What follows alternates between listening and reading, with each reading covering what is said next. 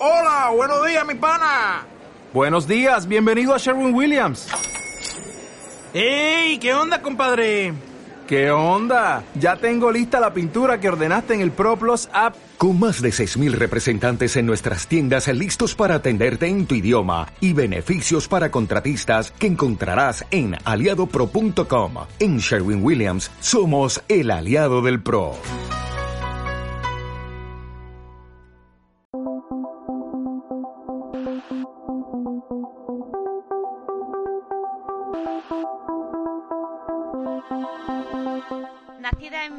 Criada en Cataluña y con raíces vascas, Mayalen Noriega es el mejor ejemplo de deportista en mayúsculas que puede encontrar. El deporte lo ha llevado en la sangre siempre. Desde bien pequeña jugaba al fútbol, al baloncesto y a todo lo que se le pusiera por delante. A nivel profesional comenzó con la natación y estuvo a punto de ir a los Juegos Olímpicos de Sydney.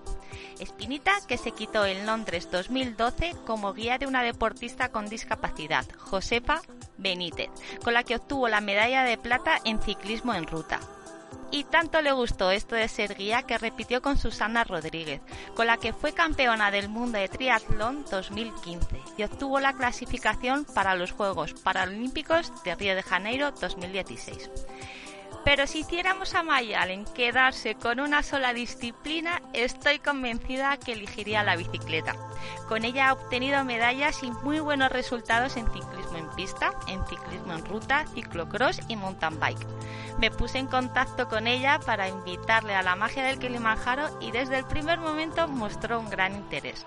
Tener a Mayalen en el equipo es todo un honor, porque nos va a ayudar mucho a dar visibilidad a esos valores de compañerismo, de superación y de empoderamiento femenino tan vinculados a este proyecto.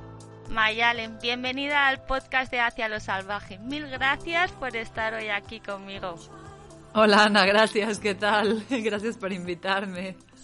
¿Cómo no te voy a invitar si eres eh, pieza clave de, de, Active Woman y del proyecto de, de, la magia del Kilimanjaro? Estamos muy contentas e ilusionadas de, de tener a una crack que, como tú.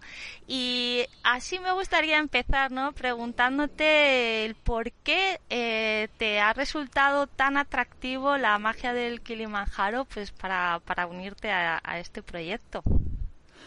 Pues me encantan las aventuras así y creo que es un proyecto increíble, sobre todo porque somos muchas mujeres que al final en un mundo de ciclismo sobre todo que siempre es tan machista y tanto cuesta encontrar mujeres, me, me parece increíble formar un grupo y que todas vayamos juntas y, me encanta poder compartir estos momentos con, con, mujeres tan luchadoras y por eso siempre me, me llamó la atención. ¿Has estado alguna vez en, en África? Sí, y me encanta, me encanta su gente. Se me hace muy parecido en muchas cosas a, a, México. Entonces le tengo un cariño especial y también me encantaría volver. ¿Dónde has estado exactamente y cuál es esa vinculación que encuentras con, con México? Pues he recorrido, gracias a las carreras, bastante. Desde pequeña fuimos a varias carreras a Belear en el sur de África eh, Tanzania, Botswana, Sudáfrica, luego en el norte de África también me tocó cuando crucé el, estrecho, el estrecho de Gibraltar, que llegamos a la parte de arriba, luego también corrí varios años la Titan, entonces me tocó estar por ahí perdida en el desierto muchos años y, y no sé, la gente, las montañas, me, me, gusta, me gusta y se me hace muy parecido a lo que viví yo de pequeña. Ah, qué guay. Pues nada, a ver si, si repetimos ahí en Tanzania, si todo va bien, y en junio del 2021 podemos ir eh, para allá. Y al principio digo, yo no sé si, porque claro, eh, ves un poco tu currículum y has hecho prácticamente todas las modalidades de, de ciclismo, incluso ciclismo en, en, ¿no? En, en, en, pista, ¿no? Que a lo mejor es eh, la modalidad en la que menos, ¿no? Un, un aficionado se, se mueve. Pero no sabía qué tal eh, te iba a encajar el tema del bicialpinismo, si te iba a resultar atractivo, si lo habías hecho alguna vez, porque ahí sí que no, te he visto, o por lo menos no, no he encontrado nada relacionado con Mayalen y, y, este tipo de modalidad que me ha sorprendido. Bueno, me gusta la aventura. Desde pequeña, pues cuando empecé, empecé la bicicleta con mi mamá y con, con, sus amigos, ¿no? Siempre me tocaba ir con ellos, porque la gente de mi edad, pues a lo mejor estaba en otras cosas y a mí siempre me gustó. Entonces nos tocaba ir a acampar en la bicicleta y esos, esos eran mis veranos eh, llevábamos la mochila atrás o a veces llevábamos, a alguien le tocaba eh, ir con un carrito con las maletas y entonces íbamos de cabañita en cabañita y siempre me gustó la aventura. Lo que también cuando empiezas a correr en un deporte profesional, pues muchas veces no te puedes permitir esas aventuras porque siempre tienes calendarios. Y más como dices tú, yo pasaba de una modalidad a otro. Entonces, casi, casi prácticamente nunca tenía descanso. Cuando acabamos la carretera, pues empezaba con el ciclocross. Si no era el ciclocross, era la pista. Entonces, cada fin de semana estaba ocupada y, nunca encuentro tiempo o encontraba tiempo para poder permitirme esas aventuras. Pues vámonos a cuando eras pequeñita, que, me encanta todo esto que, me cuentas, porque en la familia no se ha vivido, por lo que me dices, eh, siempre el, deporte. O sea, tus padres han sido muy deportistas, o sea, ¿cómo, cómo te, te pincho, ¿no? Es el, el, el, bicho del, del, deporte y de la aventura. Bueno, mi, mi, mamá, mi mamá respira aventura, o sea, tú la ves y como típica vasca, desde que yo recuerdo ya estábamos haciendo algo, si no era veleando, era esquiando, era nadando, era en bicicleta, o sea, todos mis veranos y todos mis fines de semana siempre estaba haciendo algo mi abuelito también le gustaba muchísimo y aparte eh, tengo la fortuna de tener varios hermanos con los que pude compartir muchísimo y también yo creo que eso sacó mucho la competitividad de mi parte, ¿no? Eh, todo era competencia, siempre teníamos que ganar, nos peleábamos para ver quién lo hacía mejor, cualquier cosa que hiciéramos, y teníamos que armar un rompecabezas, siempre teníamos que pelearnos a ver quién lo hacía más rápido. Entonces sí, desde que recuerdo estoy, estoy haciendo algo. Eh, veleábamos mucho de pequeños porque mi abuelo viene mucho de, de la vela. Es el que llevó, de hecho, la vela a México y tengo tíos que fueron a las Olimpiadas veleando, entonces la vela pues se inculcó en nosotros desde pequeños, pero a mí se me hacía un poco, un poco aburrido. Entonces yo, yo me fui más por la natación y ya desde los 8 o 9 años empecé a competir bastante, bastante serio. Me acuerdo que mi mamá y mis hermanos iban por el mundo a, a, a y yo me quedaba en México a todas las carreras, a, a todas las competencias. Conocí México, todas las, las piscinas de México conocí. Pero sin embargo te viniste bastante pequeña, ¿no? A, España. ¿Qué motivó ese, ese cambio? Bueno, a ver, México es muy bonito, pero es una ciudad muy difícil para vivir. Y más si te gusta la libertad como a mí, a ver, una mujer sola por la calle en bicicleta, imposible. O sea, siempre tenías que ir acompañado, siempre con ese miedo. Entonces, como yo tenía bueno, pues mi mamá era de aquí y toda mi, varias de mi familia están por aquí, pues se, me hizo fácil venirme. Y, como ya venía los veranos y veía cómo se vivía aquí, digo, claramente era lo que quería. A mí lo que tienen aquí se me hace que no tiene precio, ¿no? O sea, poder agarrar tú solita tu bicicleta, irte por el monte, a mí, wow, eso me, me encanta, cosa que en México nunca pude hacer. Y a veces cuando voy que de repente salgo con mis amigos, da miedo es que no valoramos muchas veces lo que tenemos, ¿no? El otro día lo hablaba con, con una amiga también, ¿no? hemos nacido en, en España y parece que, pues eso, de la libertad con la que disfrutamos, teniendo en cuenta, bueno, pues las situaciones en las que, en las que estamos, pues, pues no las valoramos lo suficiente, ¿no? No, no damos gracias el haber nacido donde hemos nacido cuando eso no, no lo elige nadie, ¿no? O sea, es, es algo que, que deberíamos tener eh, mucho más eh, presente. ¿Y te viniste sola o te viniste eh, con la familia? No, me vine sola. Yo tenía clarísimo desde que era chiquita que yo en México no quería vivir. Nunca he sido de ciudad, me gusta estar cerca de la naturaleza y y si puedo en cinco metros estar en la montaña, mejor, o tener, vivir enfrente del mar o de un lago. Siempre he sido de naturaleza y eso lo tenía clarísimo desde pequeñita. Entonces, tan pronto me dejaron, pues me vine solita para acá. Tuve que engañar muchas veces a mi papá de ponerle excusas de que me iba a estudiar a quién sabe qué, me, solo para salirme de, de la Ciudad de México, que no me gustaba nada. ¿Y con cuántos años viniste entonces? Ah, bueno, primero me fui a estudiar fuera, estudié en Australia. Ya después de Australia me fui un rato a trabajar a México con unos amigos que teníamos una empresa muy divertida de deportes de turismo alternativo. Y luego me vine aquí ya a los 25. Yo te hacía antes, fíjate, porque había visto que, bueno, pues que de alguna manera habías estado en el club de natación de, de Mataró y no sé por qué me imaginaba que, que habías eh, formado parte, ¿no? De, de, esa, de ese club eh, antes. Bueno, estuve 10 años ahí, ¿eh? Lo que pasa es que ya, ya llevo unos cuantos años aquí. Pero no, no, me vine más tarde de lo que me hubiera gustado. Me salí de México desde los 18, 19, tan pronto pude.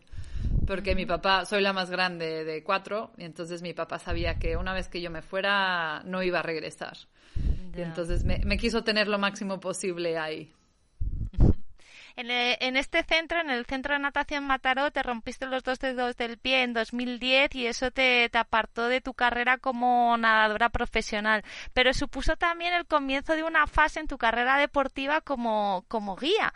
¿Cómo, ¿Cómo tuviste esa lesión y cómo surgió esa oportunidad de, de ser guía? Em, pues sí, eh, estuve en el centro de natación Mataró y estábamos haciendo triatlones y como me gusta mucho competir, pues al final tuve una fractura de estrés. De tanto competir, tanto correr, pues llegó un punto que mi cuerpo dijo basta. Y fui, después de, después de terminar una carrera, me empezó a doler muchísimo el pie y fui al hospital y me dijeron que tenía partidos a la mitad los dos metatarsos. Y entonces ahí primero me lo me pusieron en escayola y estuve casi dos o tres meses sin poder caminar. Y luego cuando me lo quitaron vieron que no había quedado bien, entonces tuve, tuve que ser intervenida y me tuvieron que volver a romper el pie y poner dos placas y dos tornillos. Y esto lo que hizo es que yo no pudiera correr a pie casi ni caminar durante dos años. Y entonces lo que hice, como me gustaba tanto el deporte, vi que en bicicleta pues no me molestaba y sí que podía ser capaz de hacerlo y un amigo me convenció, me dijo, no, tienes que empezar a competir en, en, en, bicicleta, te va a gustar. Y a mí, pues bueno, como nunca había hecho carretera en un pelotón, pues me daba un poco de respeto. Así que me dijo, no, bueno, empezamos con ciclocross y de ahí vas viendo. Y luego se me abrió ese mundo del ciclismo y empecé con el ciclocross, pero luego, luego ya empecé en un equipo de carretera y al mismo tiempo me contactaron que si quería ser guía de de una chica en un tándem y al mismo tiempo empecé en el velódromo de, Barcelona y en Horta con un equipo. Entonces fue todo, todo muy rápido. Wow. O sea que fue esa necesidad, ¿no? De mantenerte activa la, la que te llevó al, al mundo del, del, ciclismo, ¿no? Y a encontrar un poco eh, otra ventana, ¿no? Con, con el tema del, del guía, ¿no? Fue tu entrenador, ¿no? Quien te hizo la, la propuesta para, para ser guía. O sea, si me preguntas ahorita, ya no me acuerdo, ¿eh? Ya no, en estos momentos no me acuerdo cómo empezó eso. Pero sí, todo fue dentro del velódromo, porque mi entrenador estaba, está en Horta, es los de Génesis, también que son de Paralímpicos, con Juanjo y con Raquel y todos ellos. Y ahí mismo también estaba lo de la ONCE, que es los que llevaban antes los tándems.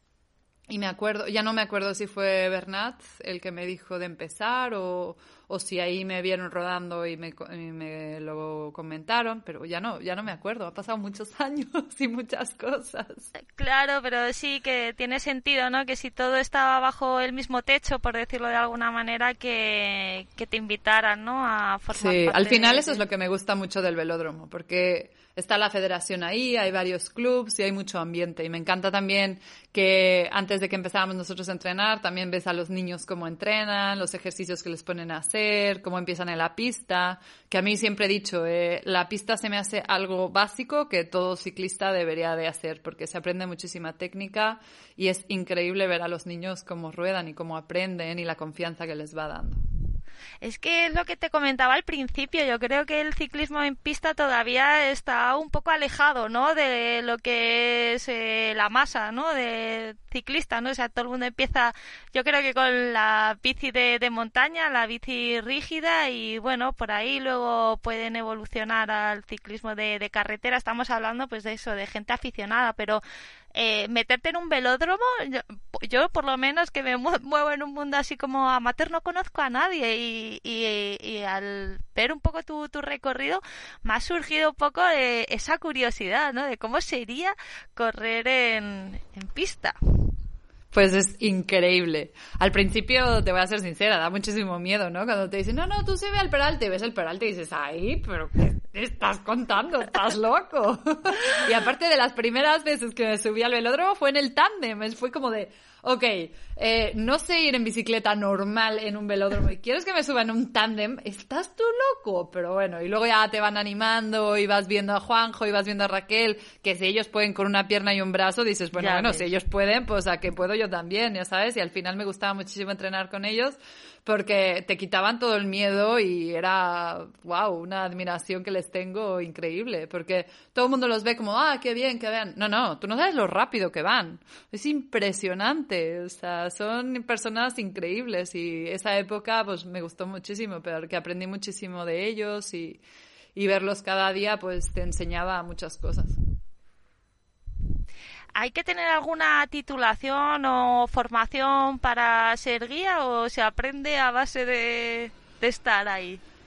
Se aprende a base de estar ahí y vas cometiendo errores y aprendiendo de los errores. Y sí que tienes gente, por suerte yo tuve a varios amigos como Yaurador, como el Morales, que habían sido ya pilotos y me los encontraba ahí, pues me, me, daban tips, me enseñaban, no, bueno, esto es lo así y esto así, tuve mucha suerte de, de tener gente buena muy de cerca porque tenías que entrenar pues muy de la mano, ¿no? Con ellos. Supongo que habría que dedicarle muchas horas y compaginarlo también con, tu propia actividad, ¿no? Con tus propias eh, competiciones. ¿Cómo, ¿Cómo te organizabas para poder llegar a todo? Pues bueno, no tenía mucho tiempo para nada más, pero como me gusta, no lo ves como un sacrificio, sino pues al final pues un día tocaba una cosa, un día a lo mejor tocaban dos cosas a la vez, en la mañana hacías una cosa, a la tarde otra, lo que siempre tenías que poner que era prioridad, ¿no? Al final, pues sí que empecé yo un equipo profesional, pero si vives de la beca de lo de ser guía, pues hay prioridad en las carreras de guía. Y tú ya lo hablabas con tu equipo, ¿no? De, a ver, el equipo profesional, pues no me está pagando, yo vivo de, de las becas de Paralímpicos, pues si hay carreras de Paralímpicos, se va ahí. O sea, las otras quedan en segundo plano. Además de colgarte medallas y subirte a podiums, eres ganadora de un reality de Fear Factor. O sea, cuéntame esa historia, por favor. Pocos la saben, ¿eh? pues ya ves, soy, soy fácil de convencer. A mí cualquier cosa que es un reto, pues me, me gusta. Entonces, eh, pocas veces digo que no. Y estaba, mira, saliendo de una clase en la universidad y me habló mi prima que su novio tenía un amigo que era el productor del reality y que no tenían chicas para ir. Que si podía yo pasar en ese mismo instante a la productora de televisión, que es Televisa, que me quedaba al lado de la universidad, para que me hicieran un casting para ver si iba al, al programa. Y dije, bueno, va, paso. Y pasé y me, me, hablaron a la hora y me dijeron, bueno, que mañana te vas a Argentina a grabar. Y yo, ah, ¿así a qué? Porque estabas en Australia, ¿no? En ese momento. No, ahí estaba en México. Ah, estabas en México, vale, vale, porque digo... sí, sí, pero luego ya de Australia me tocó también volar a, Argentina para grabar el segundo, porque fueron dos partes. Como gané la primera vez, pues tuve que ah. volver a hacer la final. Así que sí, la, segunda, la segunda vez me tocó estar en Australia, volar a México, después volar a Argentina para, para grabar. Y, muy divertido. Me acuerdo cuando le conté a mi papá que, que, iba y me dice, pero ¿a dónde vas? ¿Por qué no? Yo tengo que ver qué, qué van a hacer y digo, papá, ni nosotros sabemos qué vamos a hacer, es sorpresa. ¿Y qué te tocó hacer? Porque he visto por ahí tarántulas y de todo. Sí, suerte que ya estaba de regreso cuando mi papá vio el programa, porque a lo mejor podía haberle causado un infarto. Pero primero me tocó subir como una torre de luz y de ahí saltar a una red que estaba como a dos metros enfrente. Luego la segunda prueba eran tarántulas en la cabeza mientras pasaba ratas de una cubeta a otra. Y la tercera era, eh, tenías que subir un coche a una rampa en dos llantas y que saliera volando el coche y rodara y el que más lejos dejara el coche después de salir volando ganaba. Así que sí. Y ganaste, qué fuerte, estás hecha una crack. Desde luego cuando dices que te gustan los retos y las aventuras es eso, eh, con todas las consecuencias. Sí, sí, eh, fu- fue muy divertido, fue una etapa muy divertida y, y ese, ese reality lo, lo recuerdo con mucho cariño. ¿Y qué te dieron de premio? Eh, fue dinero. Ah, ¿Cuánto ahora mismo? Ya no me acuerdo, pero sí, dinero que en esa edad me vino súper bien, porque al final pues es una época que estás estudiando y tienes poco Ya ves. dinero, entonces sí, me permitió viajar más, tener más aventuras y tener un poco más de libertad. Bu- buena inversión, buena inversión. Yo siempre digo que eso de el dinero para los viajes y para la aventura es eh, la mejor eh, inversión que, que puedes hacer. Bueno, y aparte del Fear Factor, también eres poseedora de un Guinness World Record. Esto que... Cuéntame, que no se te resiste nada. Otra vez que me dejo engañar. Pues cuando acabé un poco mi carrera de nadadora en, en piscina, que ya, a ver, eh, la natación a nivel profesional, pues es un poco, empiezas muy pequeño, son muchas horas y, y después de lo de Sydney, pues ya me había cansado. Y entonces un grupo de amigos con los que entrenaba me propusieron, eh, ¿por qué no cruzamos el Canal de la Mancha? Solo un equipo lo ha hecho cuatro veces seguidas, podemos romper el, récord. Y entonces nos pusimos a entrenar durante un año, un año y medio. Y al final nos fuimos ahí a, Dover, todo el equipo. Me acuerdo que tuvimos que esperar, a- vas aprendiendo, ¿no? Eh, tienes una ventana que te dan de una semana para buscar las condiciones de corrientes perfectas. Entonces tuvimos casi seis días y el penúltimo día pues nos tocó, nos tocó nadar y, y una gran aventura. Estuvimos 43 horas eh, nadando, son relevos, cada uno nada una hora. Y, pero bueno, todo el tiempo tienes que estar en el barco, que yo no sabía que era, eh, que era peor nadar o estar arriba del barco durante tanto tiempo. Y al final sí, lo conseguimos, estuvo muy divertido y luego el mismo equipo también fuimos a romper el récord del año siguiente al, al estrecho. Que ese se- hicimos el cruce doble, rompimos el récord del cruce doble, pero queríamos un triple y al final no lo logramos. Las, las corrientes del, del estrecho están muy, muy impresionantes. No se te resiste apenas eh, nada, ¿no? Y cuando hablamos encima pues, de ciclismo, pues más todavía. Has ganado títulos en pues, casi todas las eh, modalidades, pero bueno, para no hacer este podcast interminable, me gustaría centrarme en tu, en tu experiencia en, en la mountain bike y... Y bueno, titanas por este podcast han, han pasado varias y bueno, yo creo que, que el desierto pues es una experiencia pues eh, mágica, pero hay dos eh, carreras en las que has participado que me llaman muchísimo la atención, de hecho siempre las sigo, y una es eh, la Cape Epic y otra es la Leyenda del Dorado, así que si quieres empezamos por, por la Cape, ¿no? Que, que entiendo que por- es una de las excusas, ¿no? Por las que, que viajaste a, a África. Cuéntame un poco más de, esta carrera y de la experiencia que tuviste allí. Me encantó. Eh, Es una carrera que siempre he recomendado. Es una experiencia increíble. Estás en medio de la nada con la gente que te apoya. Los campamentos son brutales y el recorrido eh, tienes de todo. Subidas interminables, trialeras, pero súper limpias de flow. Luego vas por el desierto, tienes arena, luego pasas por el mar. Muy, muy bonito. Muy buena forma de, de viajar y de conocer gente y sitios, sitios distintos. Esto es en Sudáfrica, ¿verdad? Sí, van cambiando el recorrido. Eh, llevo tres y cada año ha sido un recorrido distinto. Y vas siempre en, en pareja. Sí, siempre, siempre he querido ir en equipo femenino porque creo que lo hubiéramos hecho muy bien.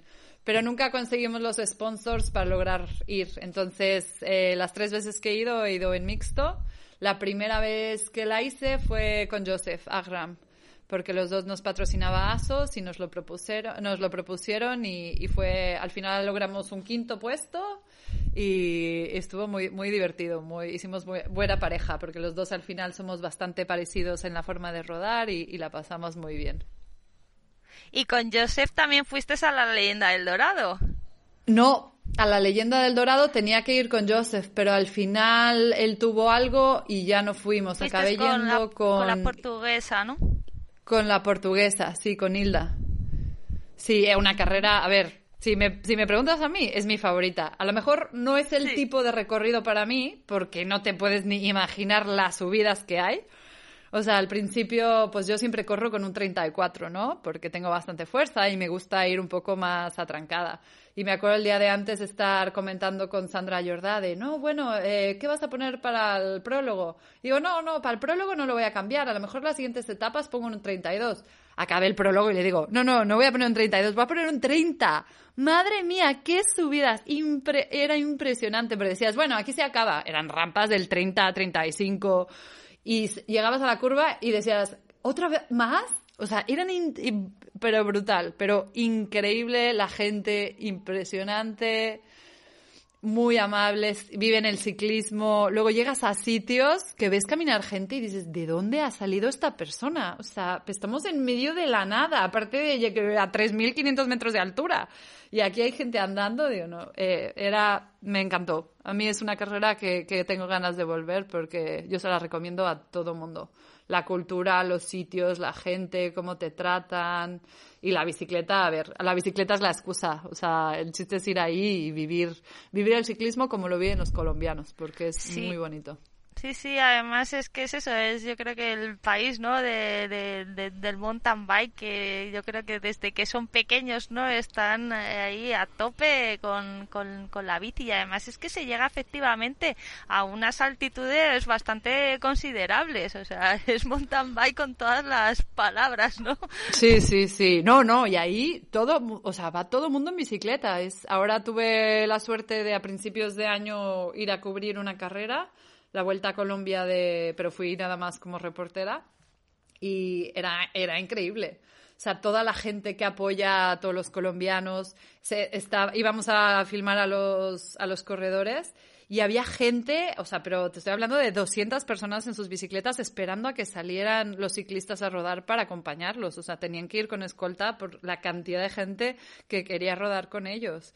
Y luego ibas por la calle y la gente te grita y, te dice, ah, vaya, que te querían tomar una foto y es como, wow, la gente, increíble. O sea, es, la gente en Colombia es espectacular. ¿Qué tiene la competición que, que tanto engancha? Porque siempre dices, bueno, que ahora ya, ya no compites, pero que hay veces como que echas de menos, ¿no? Ese, ese puntillo que, que daba. Sí, porque al final es como que la competición es un reto contigo misma, porque no siempre la pasas bien, o sea, y sobre todo en carreras largas de maratón, es en un día tienes todas las sensaciones, tienes momentos buenos, tienes momentos malos, tiene, o sea, todo, vas, como siempre digo yo, vas batallando demonios en tu cabeza, o sea, porque en un momento te dicen, sí, sí puedo más, en otro momento, no, ya no puedo más, no que tengo hambre, no que las piernas me duelen, o sea, entonces es como ir retándote a ti misma y, consiguiendo lo que, lo que te has propuesto, entonces cuando llegas a la meta o cuando, es esa satisfacción que para mí, por mi parte, te lo dan las carreras. Sí. Sí, porque muchas veces, ¿no? Si, bueno, siempre, ¿no? Si algo es muy fácil de conseguir, parece que como que no le damos valor, pero cuando lo has dado todo, ¿no? Es cuando dices, wow, o sea, se te pone la autoestima aquí arriba, ¿no? Es, esa sensación, eso de, de, plenitud, ¿no? De, sentirte, pues eso, que, que, lo que dices tú, que, que te has superado. Sí, sí, a mí me encanta. Y las carreras que más me han gustado siempre son las de parejas, porque es en, en, las carreras, sobre todo en la Cape o en la, en la, leyenda, vas sufriendo tanto y pasan tantas cosas durante tantas horas que si vas sola muchas veces se te olvidan. Pero cuando vas con alguien, como que lo comentas y luego llegas ya cuando estás sentada comiendo y dices, ostras, ¿te acuerdas de esto? ¿Te acuerdas? Íbamos bajando en el prólogo y nos llegó una moto de frente y tuve que frenar y acabé encima de la moto. Y no sé, a veces cuando vas sola pues se te olvidan. Entonces no sé, como que compartirlo con alguien siempre se me ha hecho muy especial. Sí, la felicidad compartida siempre es eh, mejor. Eh, ¿Cómo es la relación con el resto de mujeres, no? Eh, cuando hablamos de, competición, has hablado, por ejemplo, de, Sandra, ¿no? Con la que seguramente has eh, compartido muchas carreras. ¿Cómo, ¿Cómo es ese mundillo, dijéramos, de entre entre vosotras? Ah, pues a mí a mí me encanta porque cada carrera es como ir a ver a tus amigas. Claro, a ver, siempre, siempre tenemos un chiste, Sandra y yo, que cuando nos ponemos un dorsal, nos volteamos a ver la salida y las dos tenemos cara de búfalo. O sea, somos muy buenas personas y somos muy amigables, pero no nos pongas un dorsal porque nos convertimos. O sea, en carreras somos otras personas totalmente. Pero es divertido, nos llevamos bien y, y, me encanta verlas a todas. Tengo muy buenas relaciones con muchas y, y eso es lo que más extraño, extraño de las carreras.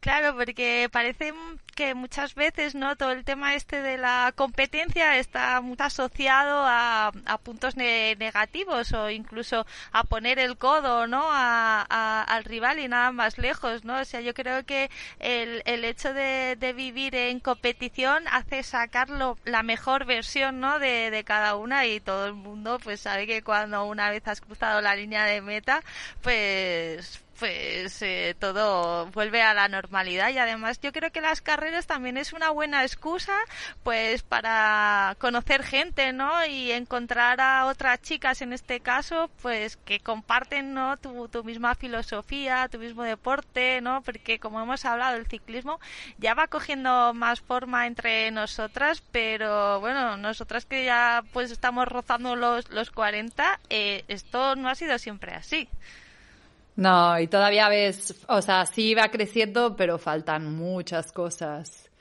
Ahí vamos poco a poco, pero, pero bueno, sí, a mí me gusta ver cada vez más, más chicas en la carretera, más, más mujeres luchar, más mujeres compitiendo, pero bueno, todavía nos faltan mucho, mucho, mucho camino por recorrer. Eh, ¿Se puede vivir del ciclismo profesional o del triatlón en diferenciando entre lo que es eh, mujeres y hombres o hay diferencia? Uy, hay un abismo. Una la brecha salarial es enorme, ¿no? Entiendo. Sí, a ver, en carretera, bici, bici carretera en España, contadas con los dedos. O sea, si son cinco o seis las que pueden vivir en España de la bici carretera, ya se me hace mucho. Eh, hay un abismo en, carretera en mujeres y hombres. Eh, de hecho, estoy planeando un programa para la próxima semana porque acaba de salir lo de... Hay una asociación de ciclistas a nivel mundial y acaban de, poner y el 25% de las ciclistas profesionales no cobran sueldo. Wow. Sí, el 25%. O sea, yo corrí tres años en, en, un equipo y no cobraba nada. De hecho, tenía que pagar yo los gastos y a final de año rogar para que te los pagaran. Y así están todas. O sea, al final lo haces por ilusión, ¿no? Porque las carreras que corríamos, pues no te las quita nadie, ya sabes. Tuvimos la oportunidad de correr Giros de Italia, Copas del Mundo, La Flecha, Flandes, y eso, pues es una experiencia, ¿no? Pero yo creo que abusan de, de esa ilusión y entonces los equipos eso tiene que cambiar. Creo que si estás en un equipo profesional, todos los ciclistas deben de cobrar. Sí, porque entonces ya se empieza también a hacer más difícil, ¿no? Compaginar entrenamientos y, pues los ingresos, ¿no? Porque supongo que, que, que si nadie te ¿no? Si no consigues ese, ese sueldo a través del, del, deporte, lo tienes que conseguir de otra manera, ¿no? Y ahí ya se empieza a complicar más todo porque la, el día tiene 24 horas. Sí, las mujeres, la mayoría, trabajan o estudian, pero muy pocas en el mundo se pueden dedicar solo a la bicicleta de carretera. En bicicleta de montaña sí que es más parecido, por lo menos hay las mismas carreras los premios suelen ser iguales, no en todas las carreras, pero en la mayoría. Y en triatlón igual, o sea, los premios suelen ser iguales para mujeres y para hombres. Ahí sí que hay más igualdad. Donde más diferencia hay es, es en la carretera pues seguiremos peleando, ¿no? Por intentar dar más eh, visibilidad a este tema y empezar pues a reducir eh, esa brecha, pues porque, bueno, pues ahí tenemos todavía mucho, mucho que, hacer. En 2018 fichas eh, por GNC para empezar a vivir el deporte, ¿no? De, de otra manera. me gustaría saber, ¿no? Cómo, cómo surgió esta oportunidad y que expliques a la gente que nos está escuchando qué haces allí, aunque seguramente te, te sigan. Pues sí, así de la nada pues me llegó una propuesta y pues bueno, como todo, al final dije pues bueno, voy a intentarlo, no que tenga mucha experiencia en grabar ni nada, pero me, me hacía curiosidad. Entonces la empresa es una empresa inglesa, fui a hacer un casting ahí, igual a la semana me, me llamaron que, que sí, que empezaba una semana después. Y bueno, ha sido todo un reto, ¿no? Aprender a, grabar, aprender pues a investigar sobre, bueno, al final sabes cosas de ciclismo, pero tienes que investigar muchísimo más porque ahora mismo estamos sacando cinco o seis vídeos a la semana. Entonces un poco de todo, de mecánica, de carreras, de, de cosas, pues cosas que se nos van ocurriendo y las ponemos en papel y al final acaban siendo vídeos, ¿no? Ideas y tratas de, de expresarte de la mejor manera, que la gente te entienda, que le guste. Hay personas que les gustan más cosas que a otros, a otros otro estilo. Entonces, pues intentas eh, encontrar ideas que, que le puedan interesar a la mayoría. ¿Qué tal es currar con Oscar Puyol? Ah, bien, divertido. tiene que serlo, tiene que serlo. Ya lo conocías de antes, ¿no? Sí, corrimos en el mismo equipo, en MMR. Corrimos ciclocross y montaña. Creo que fue en el 2016, 2015 o 2016. Estuvimos en el mismo equipo pues a ver, ¿no? Si ese equipo de GNC se puede venir a Tanzania, ¿no? Y hacer un súper reportaje de, de, nuestra experiencia por allí y poder un poco dar visibilidad a, no solo, ¿no? Al, al equipo, sino pues a todas esas niñas, ¿no? Con las que vamos a intentar eh, colaborar para, para llevar esas, esas bicis a, a, a, las escuelas.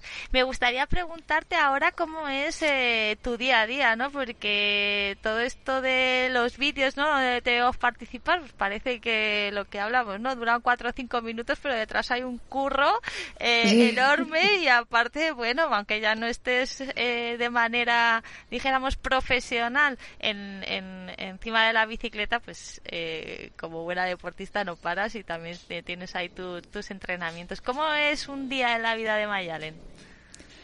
Bueno, pues intento, sobre todo en invierno es más complicado porque al ser una empresa inglesa pues trabajamos de 9 a 5. Me encanta que la gente muchas veces te pregunta, ¿a qué te dedicas? Y tú, pues no ves los vídeos, tú piensas que son cuatro minutos, pero al final le tienes que dedicar todo el día entre planear, llevar todo, grabarlo, editarlo.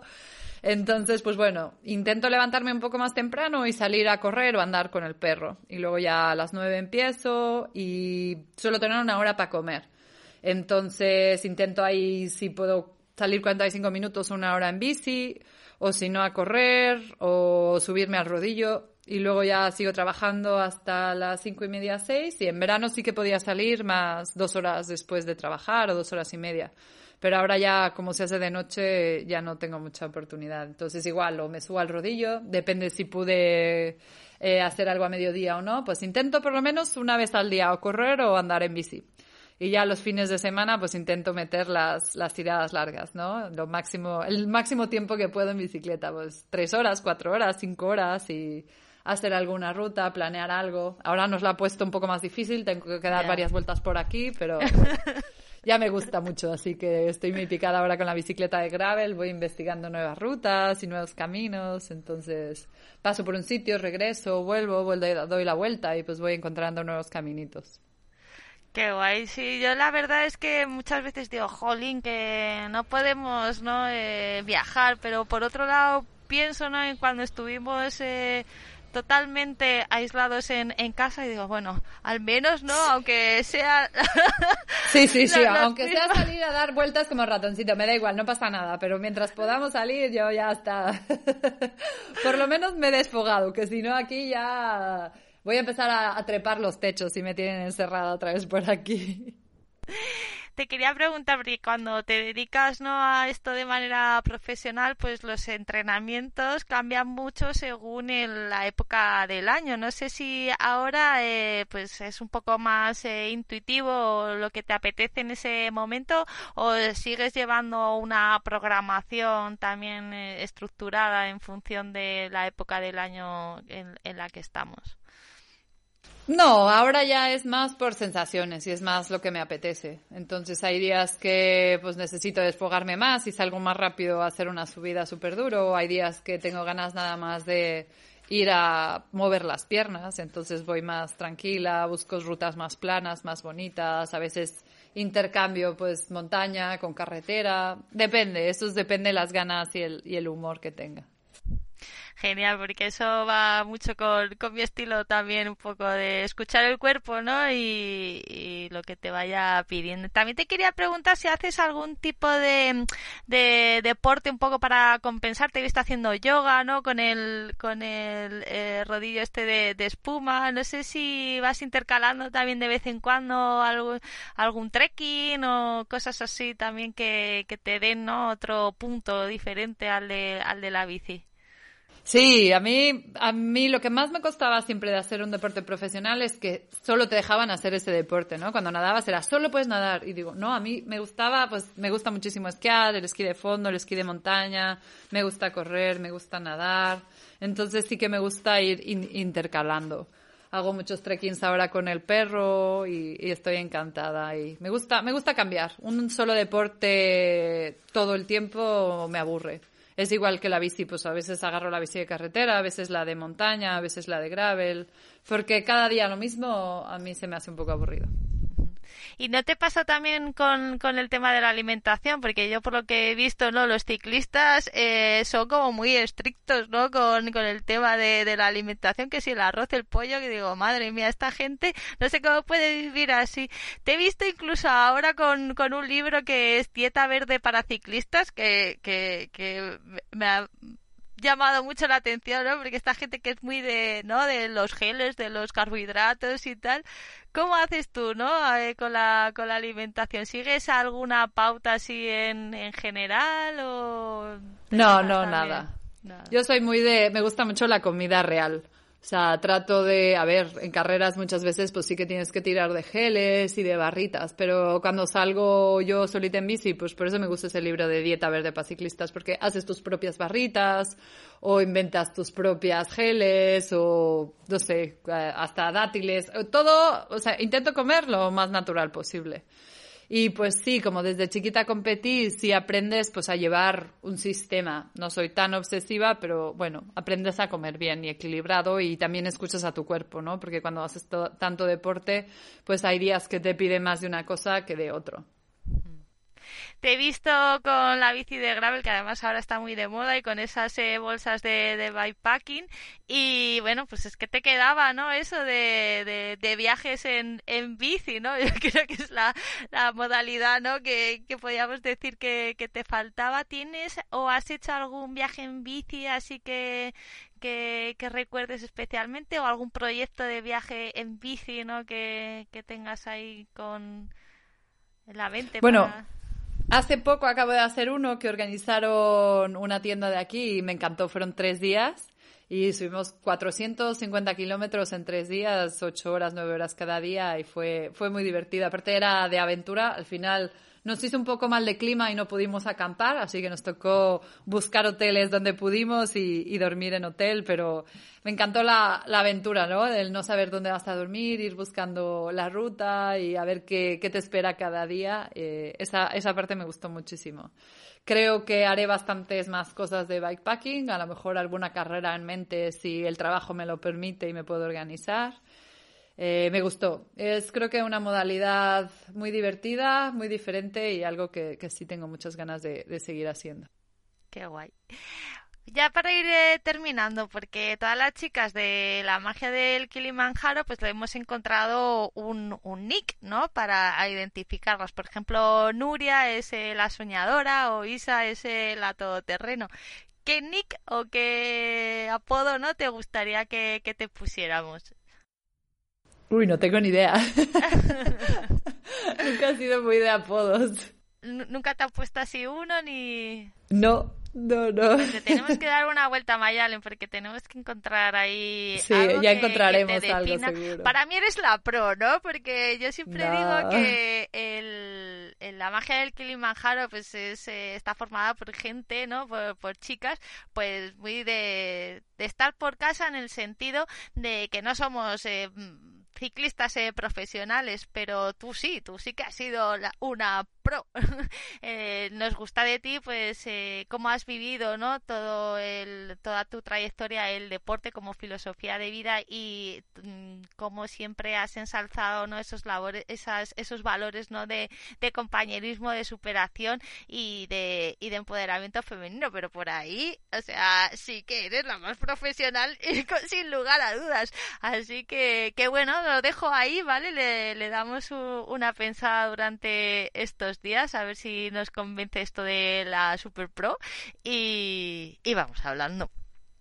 Perfecto. bueno, antes de terminar, dinos eh, dónde te podemos encontrar, que aunque sé que la gente te sigue y, y tal, pues, pues que nos recuerdes todas tus redes sociales y un poco nos pongas al día.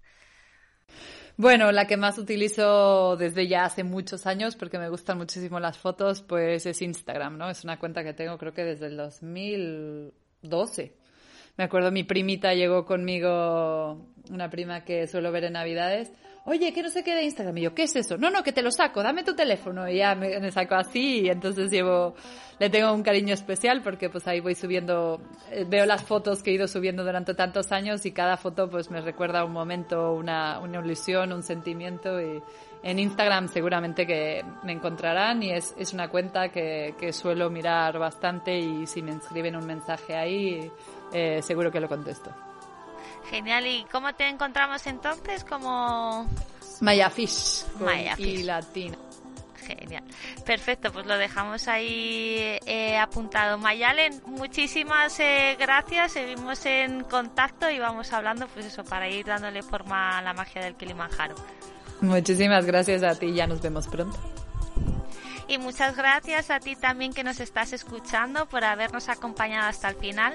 En activewoman.es te dejaré colgado todos los links a las páginas que hemos comentado durante la entrevista, así como más info a la magia del Kilimanjaro por si te quieres unir y acompañarnos o y colaborar con el proyecto social ayudándonos a conseguir bicicletas para las niñas de Tanzania.